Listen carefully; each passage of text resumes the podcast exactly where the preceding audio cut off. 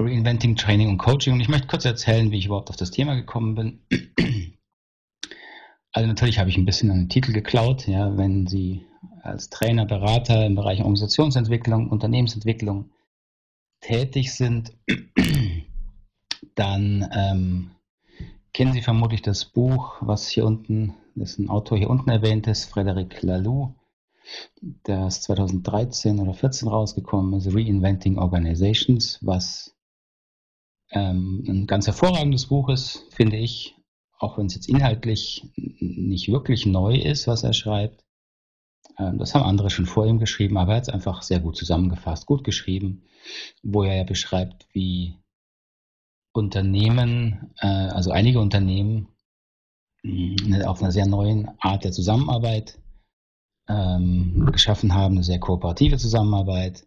Und von ihm unter anderem kommt hier auch dieses Diagramm, was ich jetzt kurz am Anfang noch erklären möchte, obwohl es auch einige schon kennen, ähm, das verschiedene ähm, Organisationsparadigma, also Organisationsmuster, Grund, Grundausrichtung von Organisationen beschreibt, auf das auch Lalou in seinem Buch ähm, eingeht. Ähm, Entschuldigung, mein Husten ist leider immer noch nicht ganz weg. So, und für mich, ähm, ich bin seit 20 Jahren im Bereich Training, Organisationsentwicklung, Ausbildung von Coaches, Mediatoren tätig. Ich fand das Buch natürlich höchst faszinierend. Ähm, habe auch die Diskussion sehr intensiv verfolgt, die sich danach darum gerankt hat. Und ein Teil, der dann schnell untergegangen ist, den Lalou zwar schreibt, aber der ähm, nicht mehr so die ins Mittelpunkt stand, war das Thema, was heißt eigentlich, ähm, wie kommt man denn zu einem transformierten Unternehmen? Und das ist jetzt mein Ansatz, dass ich sage, ja, diese ähm, neuen Strukturen, die sich jetzt da bilden, die gerade bekannter werden, das sagt Ihnen vielleicht vom Begriffen her was, Holokratie ist gerade ein bisschen im Hype die Soziokratie gibt schon seit 20 Jahren. Ähm, das wird gerade nochmal, kommt gerade nochmal hoch. Und da fehlt immer der Aspekt, ähm, sage ich mal, der, der Menschen schlicht, der Persönlichkeiten. Ähm, da, wird, der wird fokussiert auf den Bereich der Strukturen. Wie kann man Entscheidungsprozesse anders ähm, gestalten in, in Organisationen? Ähm, was aus meiner Sicht da fehlt und was dann zu Problemen führt, und das zeigt sich auch in der Praxis, ist der Bereich schlicht des Menschlichen. Ja? Wie wir Menschen eigentlich ticken und funktionieren. Und mein Ansatz ist, dass ich sage, man muss, wenn man diese Unternehmensentwicklung jetzt in diesen weit, entwickelten Bereichen ernst nimmt, wenn man da hinkommen will, äh, muss man auch den Bereich der Persönlichkeitsentwicklung bzw. der Werteentwicklung in Organisationen äh, ernst nehmen. Und der ist eben ziemlich unabhängig von den Strukturen, die man hat. Und im, hier in dem Vortrag geht es mir jetzt nochmal speziell um den Bereich, das, was Trainer und Berater anbieten. Und ich werde so mal grob jetzt, ähm, das werde ich, habe ich kurz aufgeteilt in zwei Bereiche. Kurz werde ich auf ein sehr wichtiges Thema eingehen, ähm, aber das ähm, relativ kurz behandeln, weil man da jetzt auch nicht so viel mm, drüber sagen kann, beziehungsweise was dann im zweiten Teil schon auch mal vorkommt. Das ist einfach die Persönlichkeitsentwicklung des Trainers und Coaches, die wird äh, interessanterweise selten erwähnt, hat aber einen enormen Einfluss drauf, ähm, was in diesen Organisationen natürlich passiert. Ähm, und dann geht es mir darum, ob es transformative Grundprinzipien in Training und Beratung gibt. Entschuldigung, die gibt es aus meiner Sicht. Und das möchte ich kurz vorstellen. Ja, dann gucken wir, ob Sie noch Fragen haben. Fragen bitte lieber am Schluss im Chat, außer Sie sagen ähm, zwischendurch, jetzt bin ich hier völlig lost, dann eine Verständnisfrage natürlich einfach kurz reintippen, dann versuche ich das zu klären. Ähm, sonst tiefergehende Fragen bitte am Ende. Das fällt mir meistens leichter, dann darauf einzugehen, als wenn ich das während dem Vortrag mache. Das reißt mich leider manchmal raus.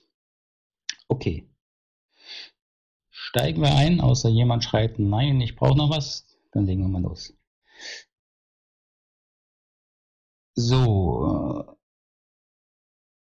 wo wollen wir hin in der Organisationsentwicklung? Das heißt, wo wollen wir hin? Also wo, was, welche Entwicklung wurde grad, wird gerade sehr ähm, diskutiert und auch gehypt?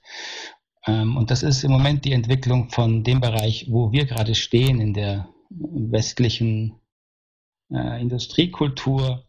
Man kann grob sagen, wir haben, ich würde es mal schätzen, bestimmt 90 Prozent sind hierarchisch effizient organisierte Unternehmen und Organisationen. Das ist dann, der Mischungsverhältnis ist sehr, sehr unterschiedlich.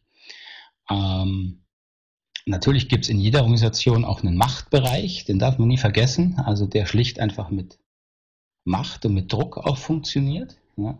Also diese Ebenen gehen ja nicht weg, nur wenn wir uns weiterentwickeln. Aber seit ähm, Taylorismus, seit der Verwissenschaftlichung der Organisationsentwicklung sind wir über hierarchisch, strukthierarchische Organisationen haben uns schon ein Stück weiterentwickelt. Globale Unternehmen haben einen hocheffizient organisierten Bereich, der aber, das äh, stellt man auch fest, wenn man in, Unternehmen berät, schon auch sehr stark von hierarchischem Denken, Regeldenken ähm, häufig durchdrungen ist, woran man einfach sieht, dass diese Entwicklungsebenen real sind, die sind nicht irgendwie ausgedacht, ähm, sind ja auch notwendig zum Teil, aber was man eben heute merkt und wo man hin möchte, man möchte einen Schritt weitergehen. Man möchte diesen Netzwerkgedanken mehr in Organisationen bringen. Ähm, schlicht aus dem Grund, weil man ähm, gar nicht so viel Kontrolle ausüben kann Unternehmen, wie man gerne, also wie manche gerne hätten oder bräuchten. Es funktioniert schlicht nicht. Das, und das merken natürlich Unternehmen. Das wird durch noch mehr Kontrolle ineffizienter und dann ist eine Tendenz zu sagen, okay, dann versuchen wir Kontrolle ähm, zu reduzieren. Wir, wir verteilen unsere ähm, Projekte in Netzwerkstrukturen, wir flachen die Hierarchien ab, also Gleichberechtigung wird größer. So man ähm, macht sich also hier in diesem grünen Netzwerkdenken, versucht man zu installieren.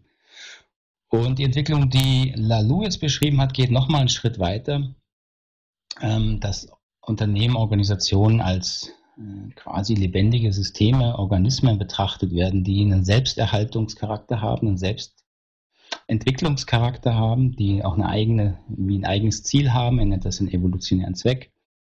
Ähm, und in denen nochmal ganz eigene Regeln gelten, die auch nochmal anders sind, als die Netzwerkstrukturen funktionieren. So, und da die Praxis gerade schon zeigt, dass es gibt einige sehr, sehr erfolgreiche Unternehmen, die, sage ich mal, hier in dem grün-gelben Bereich tätig sind, die ja Lalu auch in seinem Buch äh, Reinventing Organizations beschrieben hat. Wenn Sie das interessiert, kann ich nur sehr empfehlen, da mal reinzulesen. So, aber wenn wir jetzt als Trainer, Berater tätig sind, ähm, wie können wir denn da unterstützen? Das ist ja mein Ansatz, wo ich sage, ähm, wenn man in dem Bereich arbeitet, um Unternehmen zu transformieren, muss man erstmal hingucken, ja, wo stehe ich denn eigentlich als Trainer und Berater? Also auf welcher Entwicklungsebene steht denn dieser Berater hier? Egozentrisch ist ja unwahrscheinlich, aber der konformistische Anteil unter Beratern ist höher, als man denkt. Rational geprägte Berater natürlich auch. Das sind all die Beratertrainer, die sehr, sehr stark messen, versuchen zu messen, ja, äh, mit Studien herankommen und versuchen Unternehmen auf der Ebene zu überzeugen, weil natürlich die Unternehmen, wenn sie auf rationaler Ebene ticken, dafür auch offen sind ich sage es nicht anfällig, ich bin ein bisschen kritisch mit diesen Studien. Ähm, die werden oft sehr simplifiziert, weil natürlich ein Unternehmen wieder viel Zeitdruck ist, da hat man nicht viel Zeit, sich damit zu beschäftigen. Also da wird äh, aus meiner Sicht viele Dinge zu einfach dargestellt. Oder bin ich auf pluralistischer Ebene? Also lege ich Wert auf Gleichberechtigung, auf sehr äh, kollegialen, partnerschaftlichen, bis hin zu mit den heutigen Begriffen achtsamen Umgang. Ja? dann wäre ich hier in einem grünen Bereich, grünen Unternehmensbereich, ähm, Entwicklungsbereich tätig. Oder denke ich oder sehe ich, bin ich auf einer eher integrierenden Ebene. Integrierende Ebene heißt, dass Sie als Trainer, Berater ähm, alle vorhergehenden Ebenen kennen, den Wert auch kennen, anerkennen können und damit mehr oder weniger umgehen können. Da geht es ja nicht um Perfektion.